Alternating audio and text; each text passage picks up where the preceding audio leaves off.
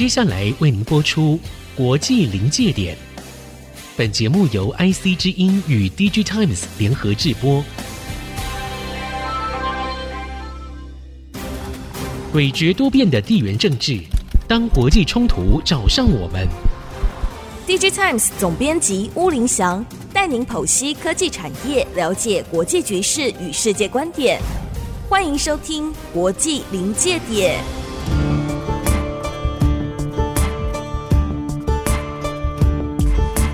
科技产业与国际关系的对话，欢迎收看《国际临界点》，我是 DG Times 巫凌祥。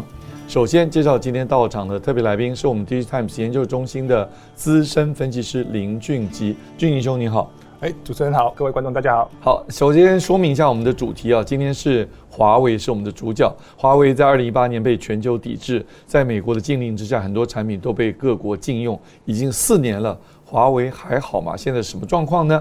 首先，我们看到呢，美国对于华为的制裁是在二零一八年四月份就开始，是美国的 FCC 表决通过，禁止购买威胁国安的网络设备跟华为啦。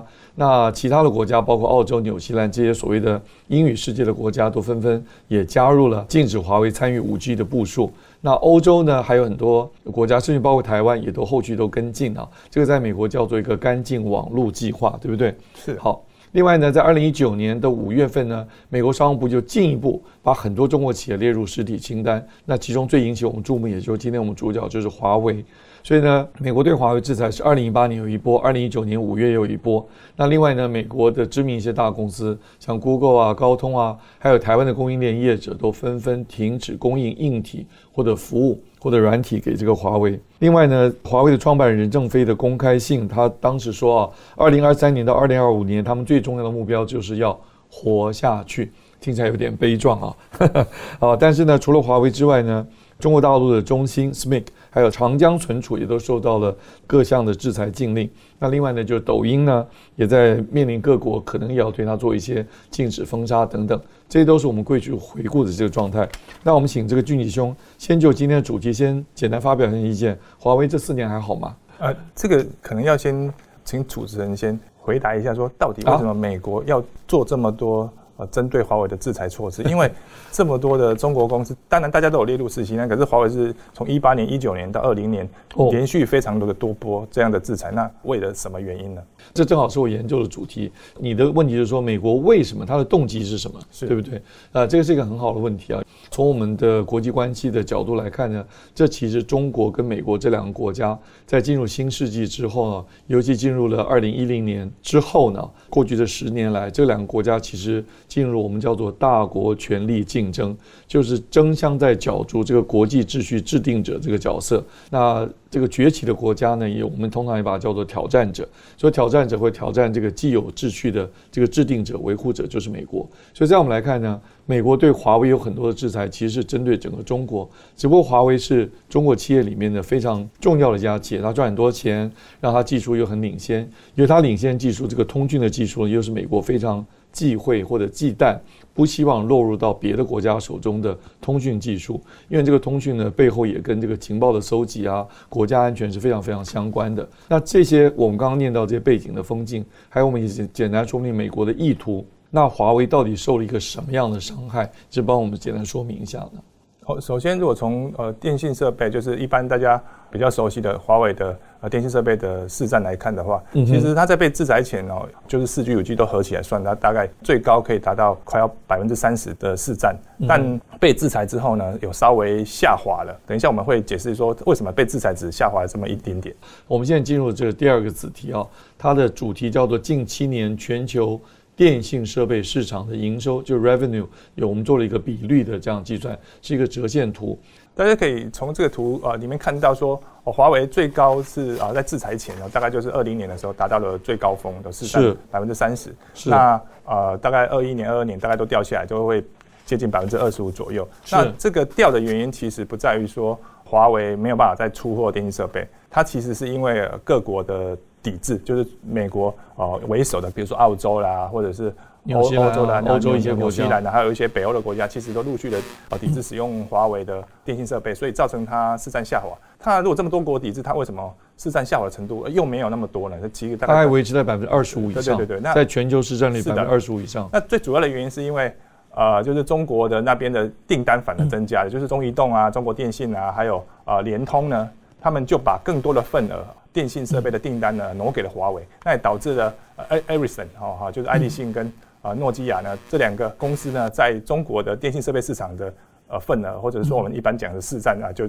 就下降了。哦，所以中国大陆的这些买主或者说客户，大家齐心齐力来爱用国货之下，把华为的业绩还能维持在百分之二十五这样子的高档。对，大概就是你可以想说，它就是拿中国的增加来补啊 掉在海外的市场。哦，难怪我们看到下面这两条线，就蓝色跟浅蓝的，呃，Nokia 跟 Ericsson，的确它的市占率也一直都在百分之十的上下，也并没有因为华为的降低，他们扬升起来，他们仍然是维持在只有百分之十。对，因为他们掉了中国市场的订单。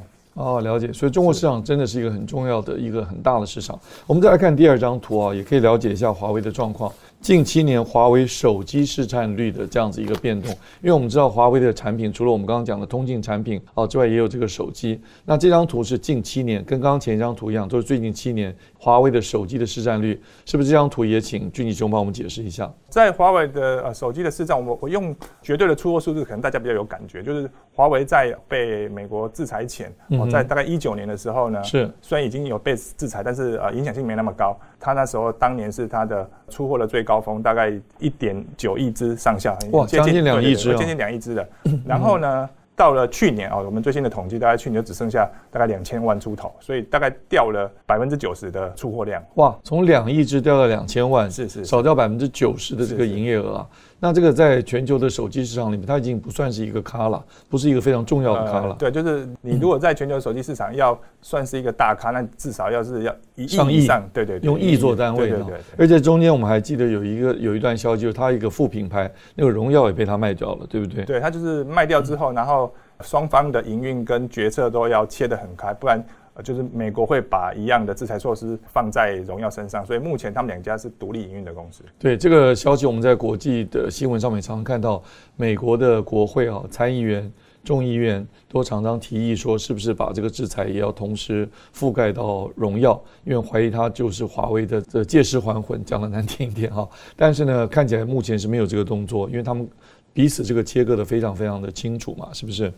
是的，甚至兄弟系出同门，但 其实有一点在市场上现在真的还是在竞争了。现在已经传出说，有些同路被荣耀要求说，你卖我荣耀就不要再卖华为，因为去年当然是华为的出货最低谷，但是最近又慢慢的以季度来看，它的出货量又从最低的每季的呃三四百万只，现在又回升到五百万只，所以所以之后有可能华为太过强势的话，荣耀会受损嘛。好不容易站稳了脚步，所以现在已经有传出说，荣耀跟华为在今年二零二三年在中国的呃手机市场会是一个硬碰硬的竞争。所以这个完全不是兄弟登山各自努力而已，而是变成真的竞争。因为这一波的电子产品的需求很低落嘛，所以大家都要为了活下来，已经不管是兄弟之情了。对。那刚刚那张图我们还有一点可以再说明一点，就是华为这个手机降得非常厉害啊，但是呢，三星跟苹果的手机都微微上扬，这个部分你可以稍微解释一下。其实，在市占比较呃获得比较多的是苹果，在一九年呃前后呢，苹果大概是百分之十五左右的市占。是但到了二一年、二二年，它大概已经上升到百分之二十了。而且以苹果是比较高端这个产品的定位来讲，这个涨幅其实蛮惊人的。对，那因为获利比较高。三星基本上是没有什么呃太大的起伏了，它有时候掉，有时候上升一点点，所以它就是类似震荡。那另外，华为的市场啊，所流失的一部分，当然就是由一样是中系品牌的啊小米啦、OPPO 啦、啊 vivo 这些所分食走，就是大家都各自有受益就对了。嗯哼，补充一下，刚刚看到那个三星的手机的市占率一直都在百分之二十跟二十五之间，在过去七年来一直都在这个范围里面浮动呢。好，我们还有第三张图啊，也是跟华为的。营业收入有关，这样能够更看清楚华为到底受伤有多重嘛？那这张图表是近七年华为三大业务的营收，用人民币亿元来做计算。那是不是请俊吉兄帮我们解释一下？第一个是消费者业务，第二个是运营商业务，第三个是企业业务。啊，消费者业务就是一般啊，华为直接销售给一般的呃消费者。那啊，主要包含手机啊、笔电啊，还有平板。那最主要的、最大量啊，当然还是呃手机。所以大家可以看到，因为手机的整个的销售从我们刚刚讲的接近两亿只，然后已经掉到剩下呃两千万只，所以整个消费者业务萎缩的很厉害。它被美国最后的在消费者业务这边有真的受到限制，是说它不能卖五 G 的手机。那四 G 的晶片，美国也允许高通跟啊台湾的联发科都可以继续啊销售给他，所以它才有办法继续去年可以出两千万只的的手机这样子。哦，了解。所以这个制裁是有一个限度范围跟这个选择性的啊。是。那我们这张图表上的第二个呃深蓝色的部分叫运营商的业务。运营商业务就是华为的产品销售给电信业者啊，电信业者就一般我们看的什么。Operators，、呃、对，对对，像什么台湾有中华电信啊、远传啊，这些都叫电信业者，叫 Operators。好，那他就直接卖给这些运营商，卖的产品大概是哪些产品？哦、呃，产品大概是基地台嘛，我们的使用的基地台，然后还有呃整个的网络里面的路由器啊、交换机啊这些等等。那这里面是不是也有 Servers 呢？哦，也有也有包含伺服器，就是卖给运营商的伺服器的业务也是算在运营商的这个业务里面。对。哦，了解。所以你这张图表用消费者业务。运营商业务，第三个叫企业业务，所以你是用客户的性质来分类的。换句话说，你现在要解释的企业业务，那也是属于不是电信运营商的其他的企业，所以这些企业也可能会买各种产品吗？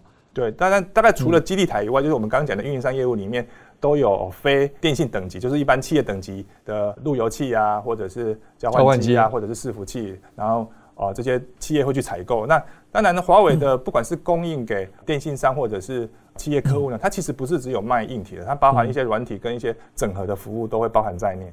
在过去七年，二零一六年它是逐步上升的，营业额非常高，到二零二零年，但被制裁之后，二零二一年就陡降，降了非常多。二零二二年这个数字是一个推估的数字，大概整个数字是多少？左边是六千亿吧。人民币亿元嘛，对不对？所以二零二二年的估计是六千亿元，二零二零年最高端的时候，最高档的时候到达将近九千亿人民币啊。是的，所以九千亿降到了六千亿，所以这个降了三分之一的影响。难怪这个任正非要讲出来说，最主要目的，因为他感受到美国制裁是非常强力的，所以他说最重要是要活下去呢。这个活下去，大家可以看到，它受影响最大的是消费者业务啊，也就是呃手机部分。那手机美国目前就是只允许它。可以销售或者呃生产四 G 的，那五 G 的版本它没有办法生产，但是整个的全球的手机的走势呢，现在已经要走往五 G 了，特别是哦中国市场，中国市场目前整个的出货大概有接近百分之八十的出货都是呃五 G 版的手机，你只有四 G 的机种的话，那你当然你的市场就整个萎缩掉了。嗯，这是我补充多问一个问题啊，就是中国看起来有用举国之力来帮助华为，向他采购很多五 G 的设备或手机等等。但是从应用端来看，现在五 G 有那么多应用吗？如果这个五 G 应用没有那么多，我的问题在这里啊，只是政府的力量来推动它，那这个推动下去力量是有限的嘛？你的看法是怎么样？呃，在这种消费型的市场，很多在这种规格的改朝换代，其实是供应端在在驱动了。哦，就我供应端就是一直出五 G 手机嘛，那你消费者用不用得到，或者是说你的网络有没有覆盖？那是另外一回事。厂商在竞争之间，我就已经推了五 G 的机种，那消费者会觉得说，哦，当然五 G 比四 G 好，所以整个市场它慢慢的就会被呃五 G 的取代了四 G。所以这样看起来，回到我们今天主题，华为靠中国的市场仍然活下去机会还蛮大的，应该这样讲吧？呃，但刚主持人有讲，就是为什么任正非会说二三到什么二五二五年这三年是他们存活下去，而是不而是不是讲过去的？因为就是，是呃，我们知道他刚三大业务里面目前。看起来有受损的，就是只有手机业务。是，但手机业务的原因，就是因为华为没办法自己生产自己的晶片嘛。嗯。但目前的啊，比如说电信运营商的业务，这些基地台啦，或者是华为自有的伺服器的自己设计的伺服器，是、啊，不是用 Intel 的这一种的，用比如说用华为自己的处理器的这些呢，嗯、就是晶片还有库存。那手机的库存当然早就已经耗着了，因为手机的量体很大嘛，所以你虽然在动不动几千万甚至上亿只，在二零二零年的时候，虽然你被制裁，或者说二零一九年就开始在大量的囤货备货，不管你是。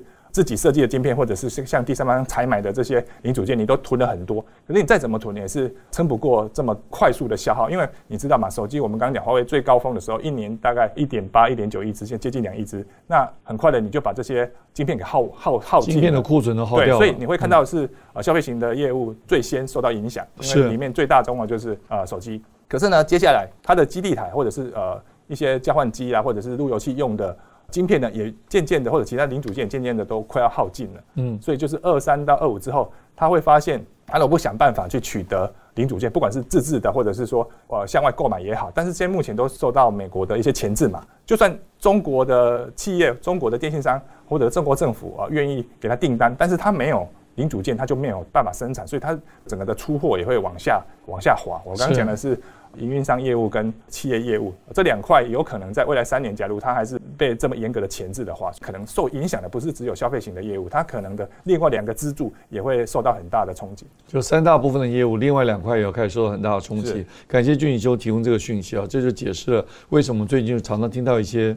呃，讯息就在猜测说，华为的库存的那些晶片已经可能快要用完了。事实上，我如果对照这个任正非自己讲的话，二零二三年的确是一个关键，很可能在二零二三年就真的要把它用光了，是这个意思吗？对不对？对，因为就是基地台啊，嗯、或者是路由器交换机这些，整个的出货的规模没那么大嘛，嗯、了不起你基地台就是百万等级，是都几百万哈。市况比较不好的时候，你可能还卖不到一百万，但是不像手机这样子，但晶片一颗就是一颗嘛。那你手机虽然备很多啊，耗掉了很多，然后企业用户的或者是电信商的这些设备，虽然你有备，但总有还是会耗掉的一天，只是比手机耗得慢而已。了解，我们先聊到这里，等一会儿再回来。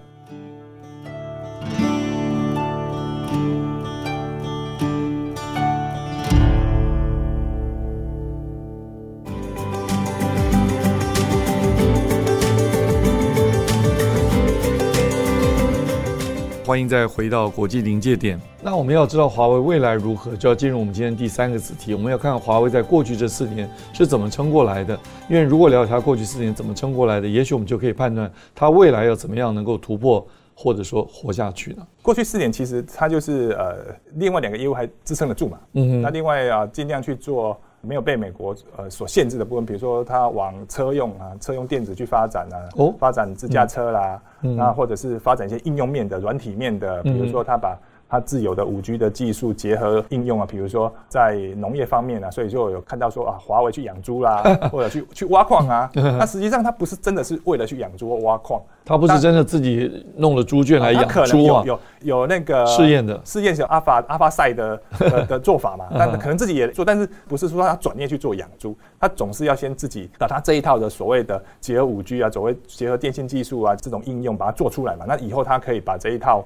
呃，软的服务呢，卖给其他真正的养猪户啊，真正的挖矿的人。嗯、了解，换句话说，华为将来不会真的卖猪肉给我们的，它其实是卖给那些养猪户这一整套系统。这就让我想到华为的正式的英文的公司的名称叫华为 Technology，所以它是把它的 Technology 想办法来换钱，应用到更多不同方面。那另外我们也看到，好像专利授权也可以让它赚不少钱，是不是？专利授权这件事呢，华为过去不是说它被制裁才做的，过去它就也就在做，因为它的设备或者是它的手机呢，那销售到海外去，它总是通讯技术也不是只有它一个人有，就是各个公司很多公司，比如说高通啊，是。啊，或者是诺基亚或者 Ericsson，它大家都有互相有交叉授权，那那时候是处于交叉授权，是。那其实那有一些人通讯技术比较少，比如说就是他们自己国家，比如说就是像中国的品牌啊，OPPO 啦、vivo 啊、小米这些人，他其实没有什么通讯技术的专利。但是华为过去其实都没有跟他们要求去收专利费。以前为什么这么慷慨都不收钱、啊？因为也也是中国的政府觉得说自己的厂商呢，你们就互相帮忙。对，就是这种不要去添，因为你收了专利就是把你的成本垫高嘛。是。特别多，如果大家都做很多低价的手机的话，那你你垫高个每一只手机垫高个三四美元，其实成本就对低价来讲这是一个很大的很大的差别。对对对对对。所以当时并没有华为并没有真的去跟啊、呃、这些啊系出同门的。的手机上去去，同样是国产货的，对对对对对。那那更多只是是跟海外的一些人去做专利交叉授权。那但是后来因为他自己的手机量都掉了嘛，那也要活下去嘛。这这时候就不会有人说你来收专利费是一个野蛮的行为，所以他就是去向其他的手机商或者其他的产品的，他觉得有用到的他的通讯技术的，他就会去跟他们收啊专利授权费。当然这一种啊收专利授权费的利润很高，他可能是。你在算啊所所谓的毛利率，它可能高达百分之九十。为什么？因为你可能就是一组法务人员去去去协商而已。嗯哼。可是它的金额其实是小的，你不可能靠专利养活一家公司，除非你就是一家专门在靠收专利的公司。对啊。所以它的利润率虽然很高，但营收总金额营收其实比较少。是的。那这里面还有一个鸿蒙系统，那这个系统本身是不是也能够让它将来可能会赚到钱呢？这个部分你是不是也有研究？鸿蒙系统要这么看，就是说，鸿蒙系统如果是在手机部分，目前还是只是一个皮啦，它还是底子也还是 Android，但鸿蒙系统它因为它有其他的 IoT 的。